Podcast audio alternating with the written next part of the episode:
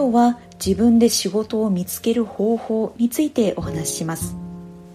昔から自分の仕事は自分で見つけろと言われることが多いですがいざ自分で仕事を見つけようとしてもどうやって見つけたらいいかわからないという方もいらっしゃるかもしれません。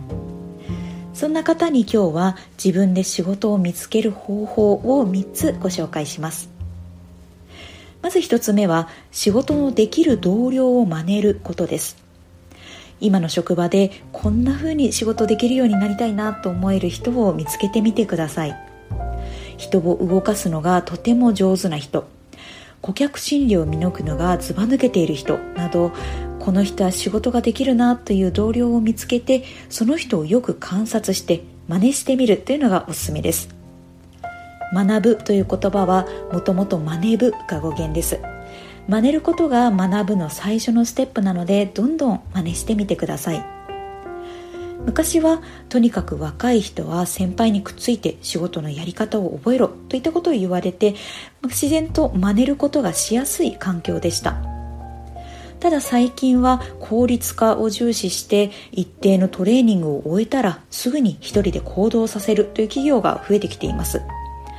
またコロナでリモートワークも広がっているので結構周りの同僚の働き方が見えにくくなっています。そんな状況だからこそどうやったらその人みたいに仕事ができるようになるのか貪欲に観察して積極的にその技を盗み取ろうとする意識がとても大事になります。2つ目の方法は意識的に疑問を持つことです。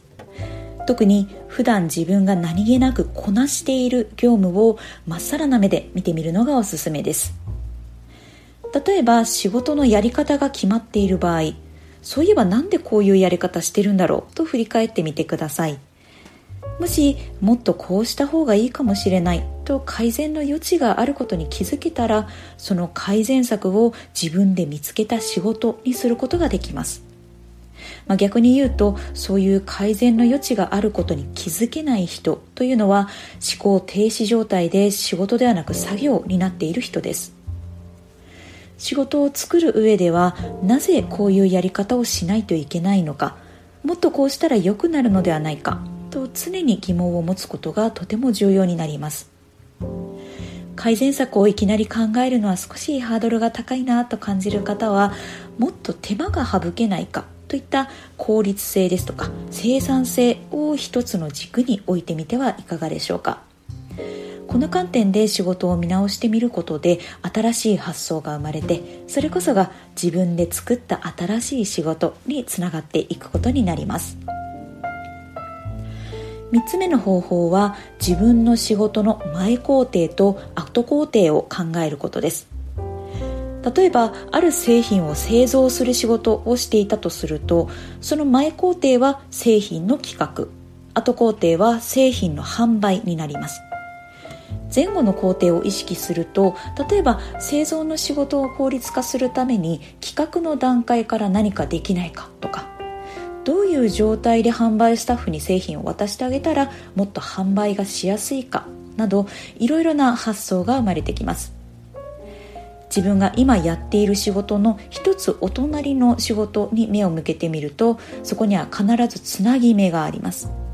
そのつなぎ目に普通の人はなかなか気づけない新しい発見ですとか改善点があるかもしれません。今日は自分で仕事を見つける方法についてお話ししました。できる同僚の真似をする。意識的に疑問を持つ。そして自分の仕事の前後の工程を考えるこんな切り口が皆さんの仕事を見つけるヒントになったら嬉しいですでは今日はここまでとします。